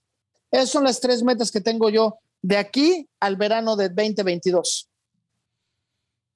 Es que Eh, hay mucho mercado que tú tienes en Estados Unidos. eh, y no tan solo eso. Es que el, el proceso nada más de obtener una patente en todos los países y después de eso mantener la patente vigente, más adicional emplear un grupo para si franquiciar. la gente nos estuviera viendo, vería mi cara de todo lo que estás diciendo. ¿no? Porque es seguro. algo muy pesado. es pesado, Porque pues aparte muy registramos el know-how. Es el patente de la fórmula, pero el know-how, porque nosotros lavamos los carros mientras la gente duerme o mientras trabaja. Forbes, antes de COVID, nos, nos llamó el Netflix for Cars, porque tú llegas, te, eh, eh, para que la gente nos entienda, yo sé que te escuchan en todo el mundo, tú llegas a Estados la, la cultura norteamericana te dice, cumples 17, tienes que pasar en la escuela tu permiso para poder manejar. Correcto. Tienes tu permiso. Cuando tú sales de high school tienes dos opciones. O te, perdón, te- después cumples 18, compras tu carro. Eso es lo que es la cultura norteamericana. Y cuando te vas a, a- cuando sales de high school tienes dos opciones. Either vivir solo en un departamento o irte a college. Así es como funciona en Estados Unidos. Esos dos mercados son perfectos para mí, porque tienes una persona de 18 años con un nuevo carro que vive en un departamento. Nosotros nos pagan una membresía mensual de 100 dólares y lavamos su carro una vez a la semana mientras ellos duermen. Nadie tiene que lavar su carro jamás en la vida. Nadie tiene que levantarse, manejar, gastar gasolina, quemar eh, eh, humo y contaminar, llegar a los lavados de carros donde cada vez que la gente dice, voy a lavar mi carro rápido y estos pedazos de plástico le pega a la pintura, está rayando la pintura. La gente no se da cuenta. Le pega, si tú le pasas un, le agarras a latigazos a alguien, se va a lastimar.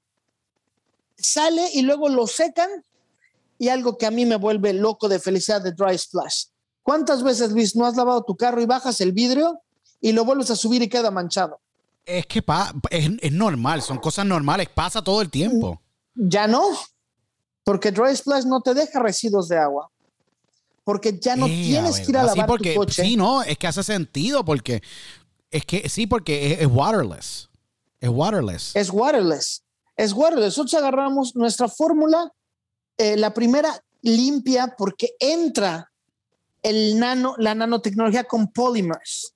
Y como tú explicaste bien, es tan pequeña la molécula que entra en la, en la, en la mugre, en el dirt, y separa del metal o del plástico la mugre, lo pega como chicle con los polymers. Bueno, esto hace una explicación muy sencilla, no, lógicamente. pero sí, no, pero seguro, hay, pero sur- eh, para poder levantar el sucio tiene que haber surfactante. No voy a decir Exacto. Si tiene surfactante y tiene un polímero envu- envuelto seguro. entra y lo separa y nuestra toalla especial magnética recoge la- la- lo que separó la nanotecnología y pegó con polymers a nuestra toalla en milisegundos sin rayar absolutamente nada. Esto lo hacemos completo en el coche.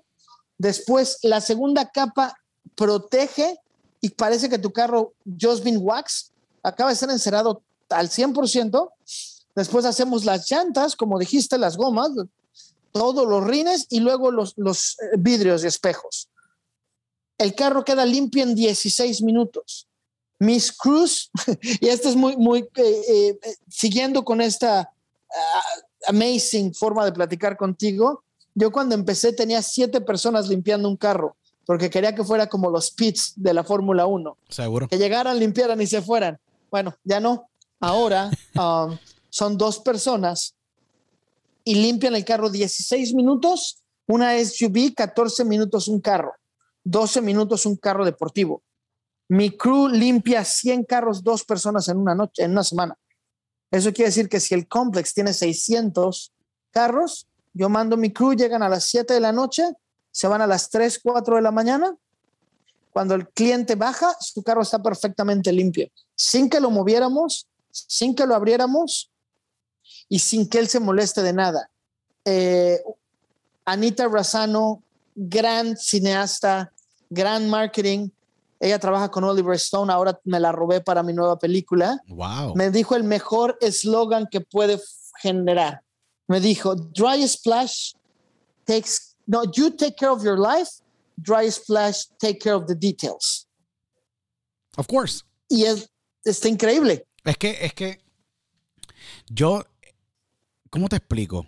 A mí siempre este tipo de tecnología a mí me llama la atención. A mí siempre me ha llamado mucho la atención la, la tecnología y, y, y, y la nanotecnología específicamente. Debido a que pues eh, se ha llevado el dióxido de titanio a, a nanopartículas y la nanopartícula te, te brinda mucha flexibilidad en el proceso. Eh, adicional que pues es- la partícula es pues reducida, es nano. Eh, actualmente, ¿cómo es el...? No nos tienes que dar información sobre esto, pero yo, yo sé que vamos a ver, vamos a conocer mucho de Dry Splash en los próximos años, pero estás empezando por California, me imagino, Los Ángeles, un mercado sumamente alto, denso a niveles automovilísticos. Me imagino que ahí te vas a concentrar por un buen rato en lo que puedes hacer un, No. roll, un rollout plan a niveles de Estados Unidos. ¿Cómo, vas a- cómo le va a llegar a Estados Unidos? Dos semanas, en dos semanas empezamos Arizona, en tres meses empezamos Nevada. Eh, eso es un negocio, Luis. Nosotros vamos a ir donde el consumidor necesite que estemos. Hay una nueva regulación en California desde hace dos años que tú llevas tu carro al servicio y ya no te lo pueden lavar. Es against the law que laven tu carro después de hacerle un servicio, a menos que sean eh, carros de lujo. Hablo de Volkswagen, Nissan, Toyota, ¿Por Hyundai. qué tan no pueden lavar. complicado? ¿Por qué tan complicado hacer negocio en California? No me, y lo digo porque No, no, no, Eh, pero eh, esto nos beneficia a nosotros. Ya no lo pueden lavar porque no gastan agua. Entiendo. Que de ahí es que viene la ley para obviamente proteger los recursos de, de agua y así, bueno, pues te abre el mercado a ti completamente. Entonces, eh, dado esas circunstancias, el nuevo marketing va a atacar ese lado y nos va a permitir etapa uno, que es lavar en apartment complex y offices, expandirnos a Arizona y a Nevada. Tenemos varios inversionistas, ya estamos vendiendo franquicias. Eh, me asocié con The, The D'Alessio Firm y estamos vendiendo franquicias internacionales, que esto está increíble. Y, y yo sé que es un poco early porque se va a empezar en 15 días, pero si tú eres ciudadano de cualquier parte del mundo y compras una franquicia de Dry Splash, el gobierno norteamericano te da tu Social Security a ti y a tu familia directa y llegas a trabajar en tu franquicia de Dry Splash. Hmm, Esto lo logramos gracias a mi fantástico equipo de PR de D'Alessio Firm. ¿Y sabes lo grande que es para mí como inmigrante? Saber que cualquier persona en Angola, China, México, Argentina, España, dice, ¿sabes qué? Yo quiero salvar el mundo contigo, proteger de que tengamos agua, comprar su franquicia y que el gobierno norteamericano les dé su Social Security para que lleguen legales al país.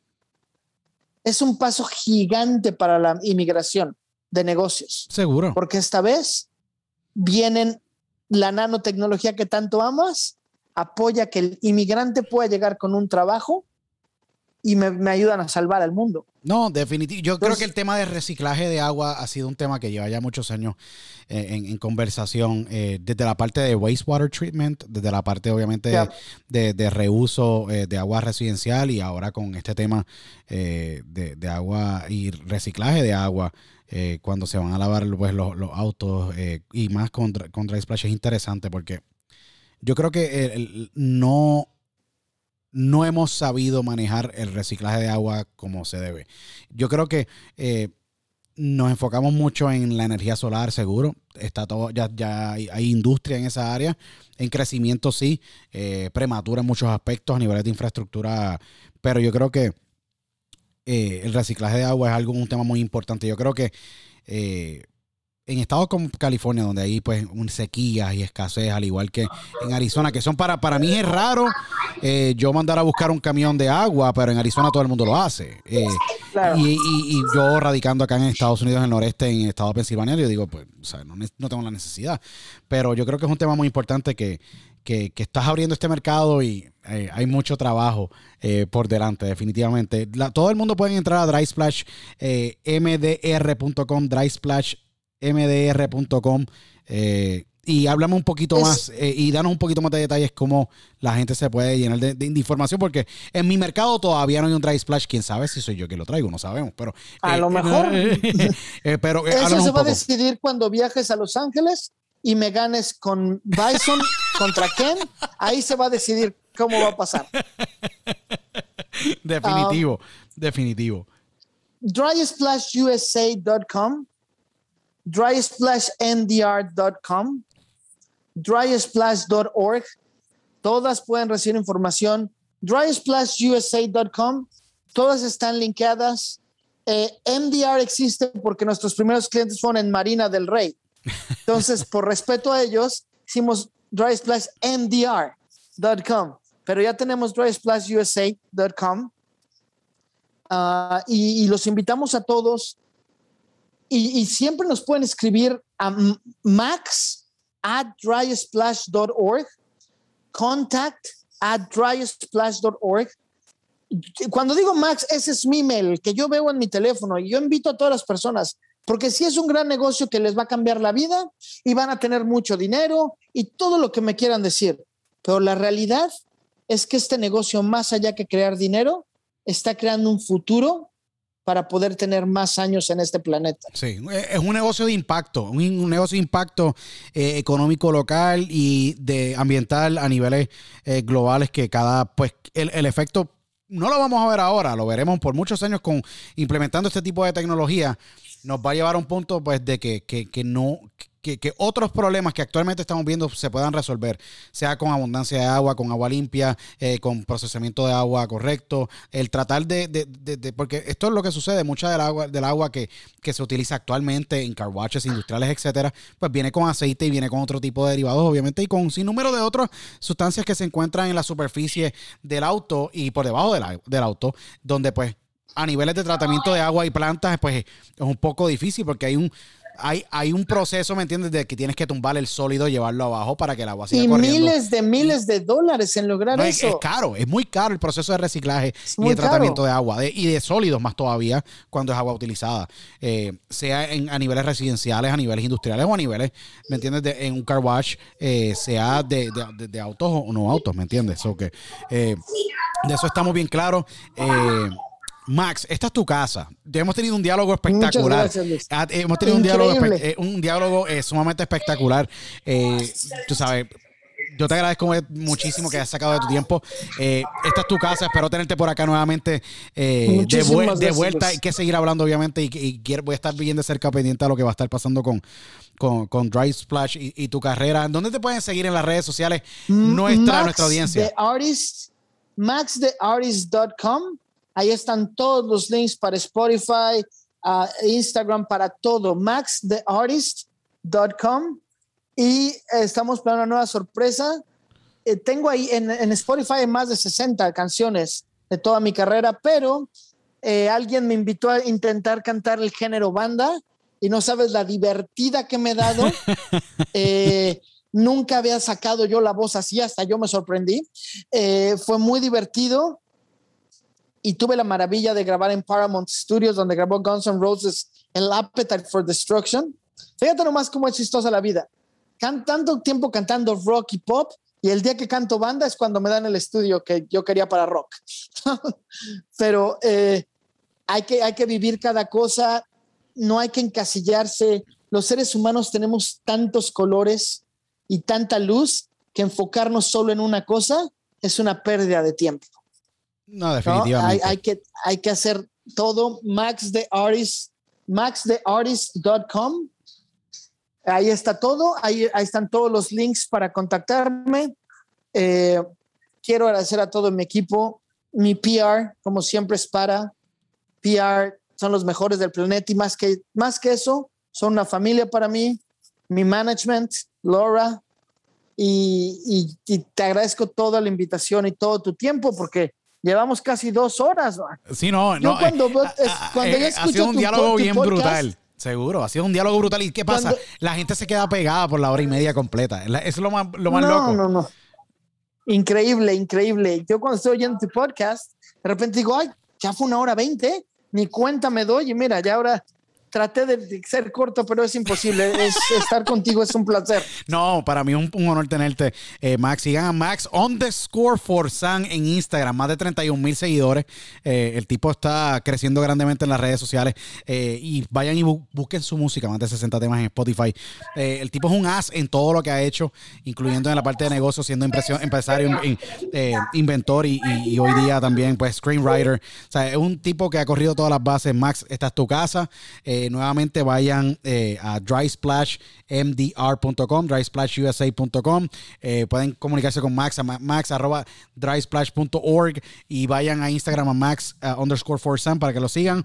Eh, agradecido contigo nuevamente y agradecido con todos nuestros miles y miles de oyentes que nos escuchan. Síganos en las redes sociales arroba THD Luis diálogo con Otero.com o en las más de 29 plataformas alrededor del mundo. Les agradezco a todos ustedes y nos vemos en la próxima edición de Diálogo con Luis Otero. Hasta entonces, chao. Max, y vos super awesome de verdad de tenerte, brother.